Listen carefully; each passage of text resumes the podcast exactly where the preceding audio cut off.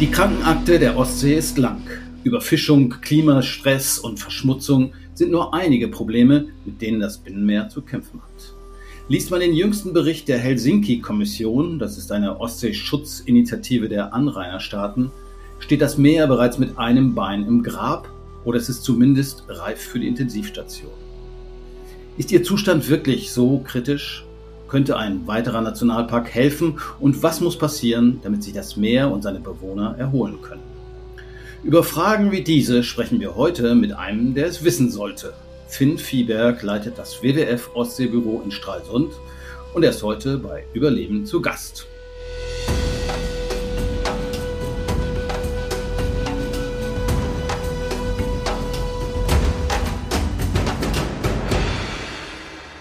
Hallo Finn. Hallo Jörn.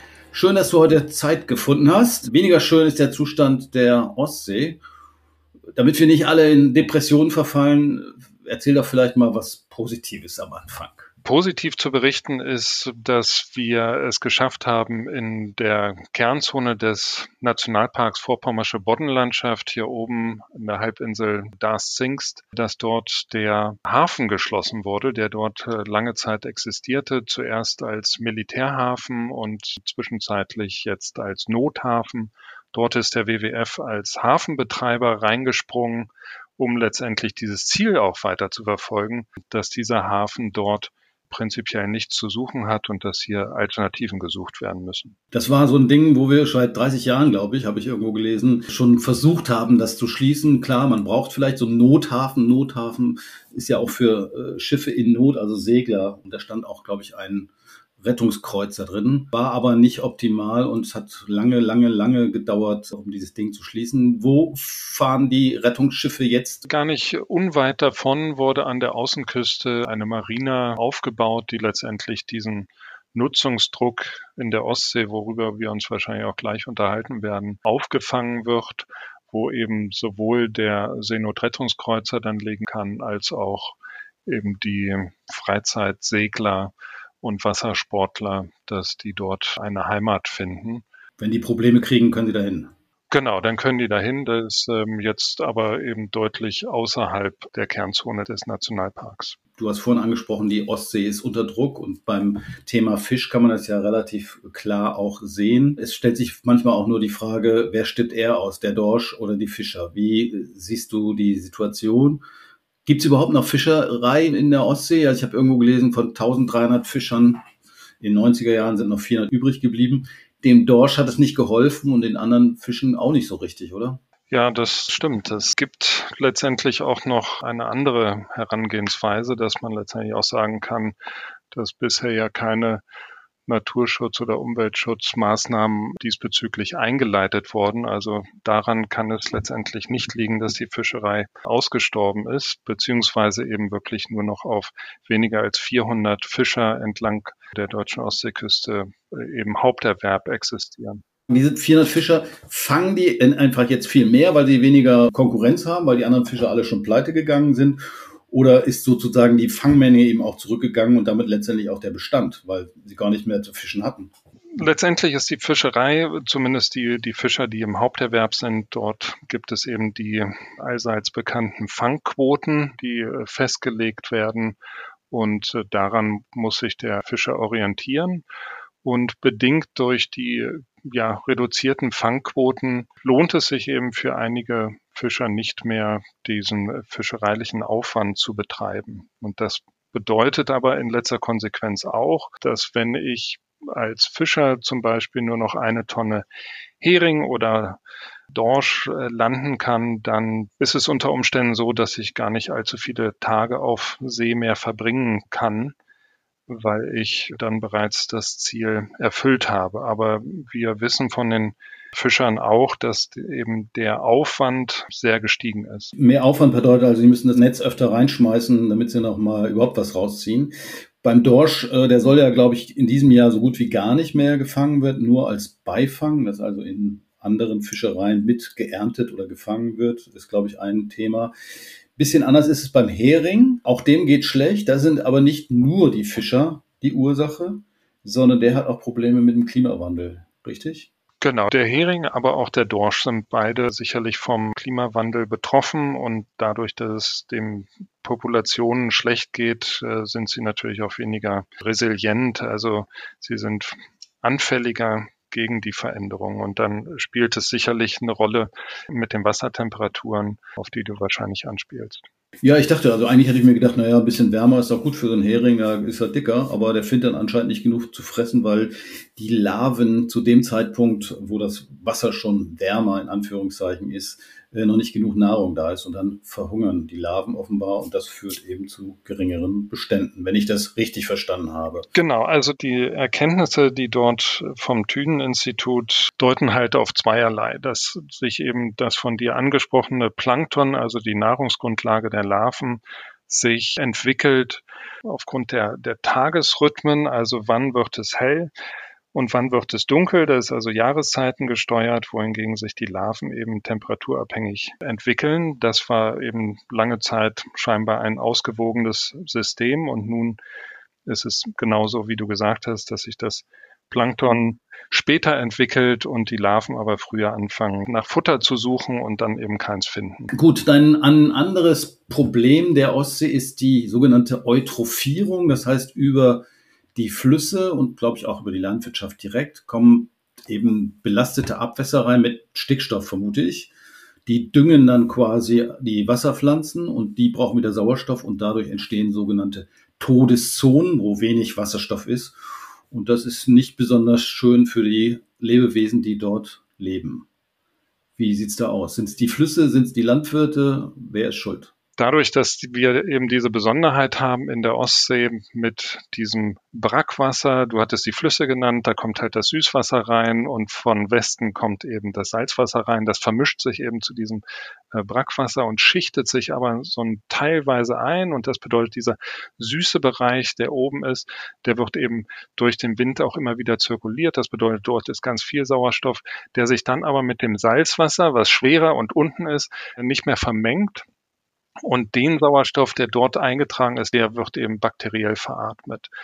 Das bedeutet also, wenn ich oben in diesen äh, Brackwasserkörper sehr viel Nährstoffe reinbringe, dort viel Leben ist, was dann aber diese Menge an Biomasse unten in dem Salzwasserbereich, also in dem stärker salzhaltigen Wasser veratmet wird, dann hat dort genau eben diese genannten Todeszonen, dann entwickeln die sich dort. Man könnte ja auch meinen, also naiv, okay, das ist ja Dünger, das müsste dafür sorgen, dass die Pflanzen besser wachsen, ist doch eigentlich ganz gut. Das ist an Land so. Deswegen hattest du sicherlich als Stichwort dort die Landwirtschaft genannt. Es gibt natürlich auch die kommunalen Abwässer, die den Nährstoff im Überfluss letztendlich in letzter Konsequenz in die Ostsee hineinspülen.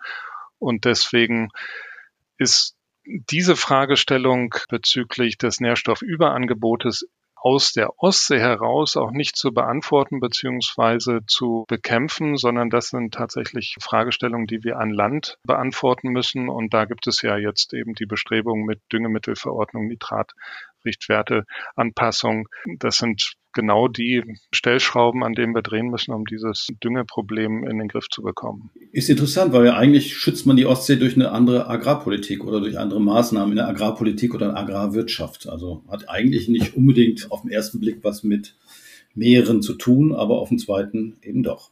Genau, und deswegen finde ich das letztendlich auch sehr, sehr interessant, dass wir genau diesen Übergang Meere, Küsten, Süßwasser eben auch von dieser Seite her denken müssen, dass nämlich alles, was wir an Land produzieren, mehr oder weniger im Meer landet. Das sind sowohl Nährstoffe, das sind aber auch Schadstoffe, das ist Plastik.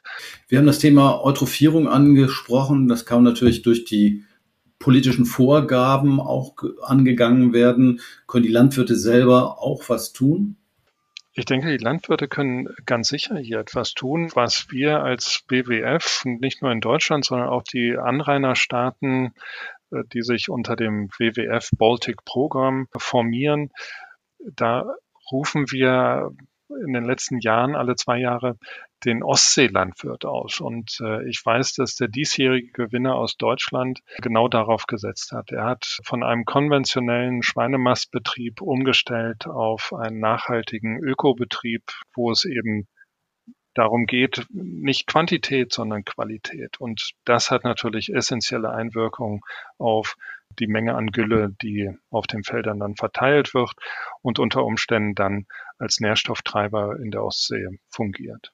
Ein anderes Thema, was sich in der Ostsee natürlich auch abspielt und was eben auch gar nicht mit Seepolitik direkt was zu tun hat, ist die deutsche Energiewende. Und äh, ich denke da an die Windkraftanlagen. Ich habe nachgeguckt, ein Gigawatt Leistung ist installiert, also Windmühlen. Ich weiß nicht, wie, viel, wie viele das sind, aber schon eine ganze Menge.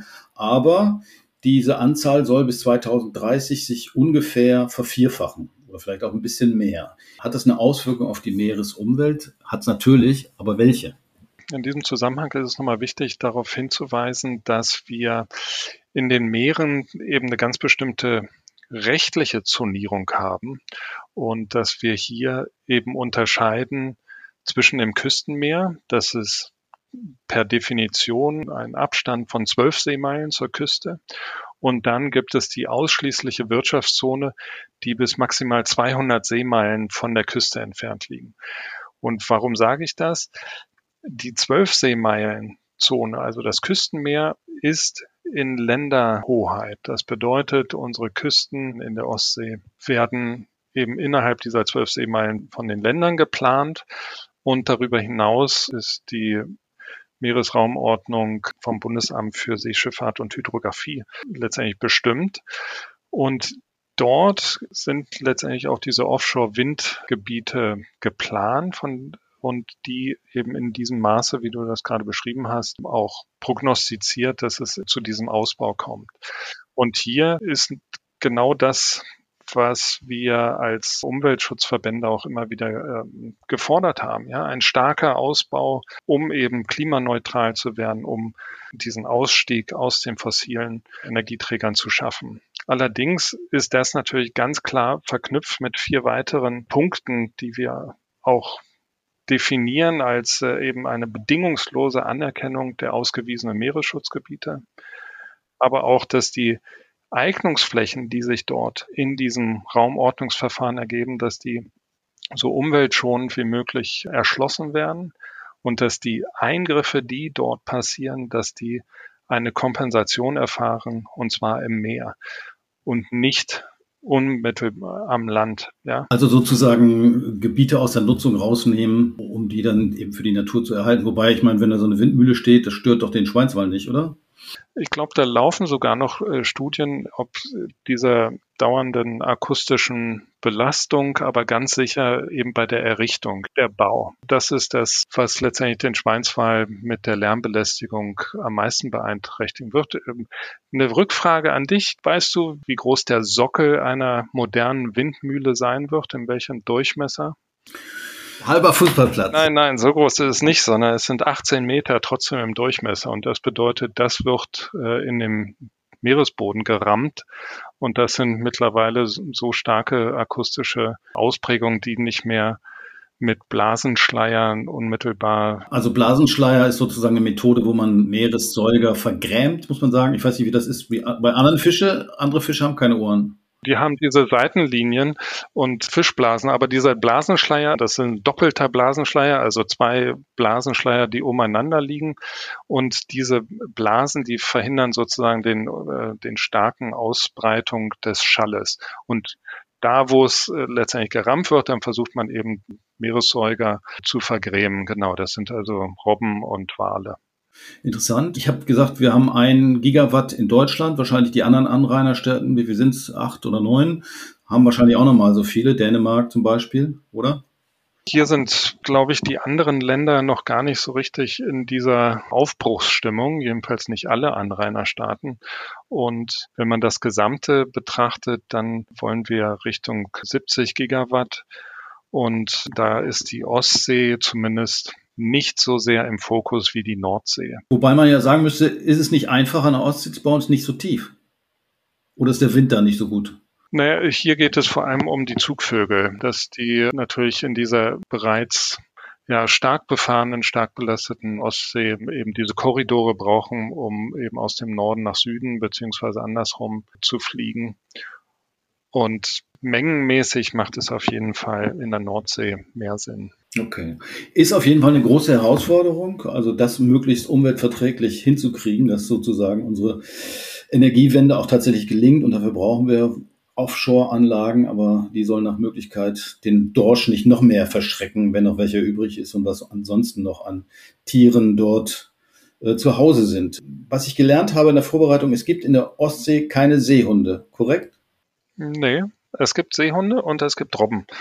Also, es gibt vereinzelt Seehundensichtung und es gibt Kegelrobben, die aus der östlichen Ostsee nach Deutschland jetzt wieder zurückkommen, nachdem sie hier äh, lange Zeit bejagt wurden. Und wir haben tatsächlich keine direkten Nachweise, dass wir in den deutschen Küsten Nachwuchs haben. Wobei Kegelrobben in der Nordsee gibt es natürlich schon welche, aber in der Nordsee kriegen sie noch keinen Nachwuchs. Und die Seehunde wenn ich das richtig verstanden habe, die kommen zwar mal ab und zu vorbei, die verlaufen sich dann aber eher, haben sich verschwommen. Ähnlich wie die Delfine, die letztes Jahr da waren. Genau, oder letztes Jahr waren auch Walrösser da. Also die Kegelrobbe, wie gesagt, ist auf dem Vormarsch und breitet sich langsam und gewissenhaft aus. Äh, hier gab es ja auch vom WWF die Robbenbotschafter schon vor zehn Jahren, wo wir eben darauf immer weiter sensibilisiert haben und mittlerweile auch ganz viele Urlauber hier in der Ostsee gerne auch Fahrten annehmen, um zu Gebieten hinzufahren, wo man eben Kegelrobben häufiger sieht. Ja, super. Haben wir ein bisschen Werbung auch gleich gemacht für das Programm. Die Kegelrobbe kann dann vielleicht am Darßer Ort, wenn da jetzt keine Schiffe mehr ankern, Zuflucht suchen, hat die da vielleicht ihre Ruhe und kann dann vielleicht auch mal ihren Nachwuchs gebären. Gut, also Darßer Ort ist was Aktuelles, was gerade passiert ist, was weniger aktuell ist, aber uns immer noch belastet, sind die Munitionsaltlasten. Das ist immer so ein Thema, was auch immer mal wieder auftaucht. Ich habe gelesen, es liegen in der Ostsee 400.000 Tonnen konventionelle Waffen, die nach dem Zweiten Weltkrieg oder während des Kriegs vermutlich auch äh, dort irgendwie mal reingefallen oder versenkt worden sind. Und dazu kommen nochmal 40.000 Tonnen chemische Kampfstoffe hört sich nach ziemlich viel an, aber man hört irgendwie nie, dass mal so eine Bombe hochgeht oder sowas. Oder rosten die allmählich durch und verschmutzen dadurch das Umfeld. Ja, Genau so ist es. Wir sind jetzt in der Zeit, wo genau diese Stahlummantlung verrotten und damit die Kampfstoffe giftig in die Umwelt diffundieren. Teilweise wurden diese Kampfstoffe auch äh, so verklappt. Und was wir durchaus sehen oder die wissenschaftlichen Untersuchungen, dass die Belastung der Muscheln in diesen Bereichen erheblich sind. Was ist das da für Zeug dann so? Phosphor oder irgendwie? Genau, das sind Kampfstoffe, die auch Phosphate, also eben giftige Substanzen aufweisen. Versucht man das zu räumen? Denn das wäre ja eigentlich eine Aufgabe, die man schon mal die letzten 70 Jahre hätte machen sollen müssen. Genau, das ist es. Ja, dieses Problem ist eben schon lange bekannt und wurde aber auch lange verdrängt, beziehungsweise wir kommen jetzt in den Bereich, wo eben auch mit mehreren hundert Millionen Euro versucht wird, überhaupt diese Kampfstoffe so zu bergen, dass sie für die Meeresumwelt eben nicht mehr schädlich ist. In der Vergangenheit hatte man häufiger auch die Blindgänger gesprengt. Es gab danach auch immer vermehrte Sichtungen von toten Schweinswalen. Hier einen kausalen Zusammenhang zu finden, wurde dann immer negiert. Aber man kann sich natürlich vorstellen, dass da ein Zusammenhang äh, ganz sicherlich bestanden hat. Schweinswale muss man sagen, gibt es an Ostsee, ja, wie viel gibt es da? Man schätzt 50 oder 100, viel mehr gibt es da wahrscheinlich gar nicht, oder? Der Schweinswal, es gibt mehrere Populationen vom Schweinswal, der in der westlichen Ostsee ist unter Umständen eine eigenständige Population mit genau ganz wenigen Einzelexemplaren, wo jeder Verlust äh, auch populationskritisch sein kann. In der östlichen Ostsee ist vermutlich eine andere Population da, die ein, ein Stück stärker ist in der Individuenzahl und letztendlich auch unseren Schutzbedarf, ganz klar. Okay, also viele Probleme, die auf die Ostsee zukommen, beziehungsweise Herausforderungen, mit denen sie zu kämpfen hat. Eine Lösung könnte sein, ein weiterer Nationalpark. Das ist zumindest in Schleswig-Holstein aktuell in der Diskussion. Wie siehst du es und wie ist der Stand der Diskussion? Weil ich glaube, es gibt auch relativ starken Widerstand gegen die Einrichtung eines weiteren Nationalparks. Ich finde diese Idee, die ja letztendlich im Koalitionsvertrag in Schleswig-Holstein genannt wurde, dass man eben eine Schutzgebietskulisse in Schleswig-Holstein sich aussucht, dass man da unter Umständen einen Nationalpark errichtet, Den finde ich sehr mutig, weil der offen geführt wurde. Das bedeutet, jeder kann und konnte da seine Ideen mit einbringen. Und leider ist dieser Prozess, glaube ich, so ein Stück weit entglitten, weil dann eben ganz stark Stimmung gemacht wurde, dass eben ein weiteres Schutzgebiet die Nutzung letztendlich einschränken würde. Stimmt ja auch, oder? Also wird ja auch einstellen, ist ja logisch, das ist ja der Sinn von Nationalpark. Genau, dass natürlich in einigen Bereichen die Nutzung eingeschränkt werden muss, das ist klar. Das ist letztendlich eine Voraussetzung, die Deutschland eingegangen ist, dass wir eben ganz bestimmte Schutzziele erreichen müssen.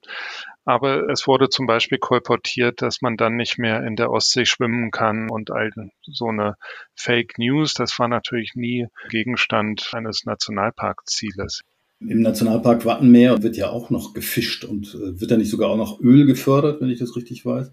Genau, es gibt eben eine Kulisse, wo eben etwas gemacht werden darf und wo nicht. Und so detailgetreu wurde diese Diskussion aber gar nicht geführt, sondern es ging eigentlich nur darum, möchten wir in der Ostsee einen übergeordneten Nationalpark haben, der ganz viele Schutzgebiete, die bereits existieren, dass man die zentral verwaltet. Aber da wurde, wie gesagt, ganz viel Argwohn geäußert, den ich nicht ganz verstehen kann, weil natürlich ein sehr gut gemanagter Nationalpark einen Ansprechpartner hat für genau diese Belange und hier ganz sicherlich auch Vorteile für die, vor die Ostsee gekommen wäre, beziehungsweise noch ist der Nationalpark ja gar nicht äh, tot, sondern es ist nach wie vor eine, eine offene Diskussion und ich tue mein Möglichstes, dass es letztendlich auch dazu kommen wird. Man würde dann auch bestehende Schutzgebiete zusammenlegen. Hast du gesagt, wir haben ja schon den äh, Nationalpark Vorpommersche Boddenlandschaften, da wo der Darßer Ort liegt. Oder bei Jasmund ist das, gehört da nicht auch Meereszonen noch dazu? Also dort, wo die Kreidefelsen stehen?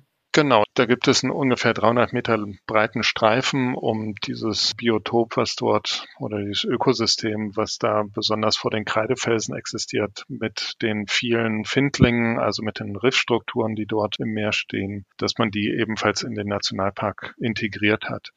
Bei dem Nationalpark Ostsee im Schleswig-Holstein, da ist die Idee eben erst auf dem Papier entwickelt worden. Da wurden Lebensraumtypen benannt, die schützenswert sind. Es wurden einige Bereiche betrachtet, aber zu einer richtigen Flächendiskussion ist es eigentlich gar nicht gekommen, sondern es sollte eigentlich erstmal evaluiert werden, möchten wir ein neues Schutzgebiet haben oder nicht.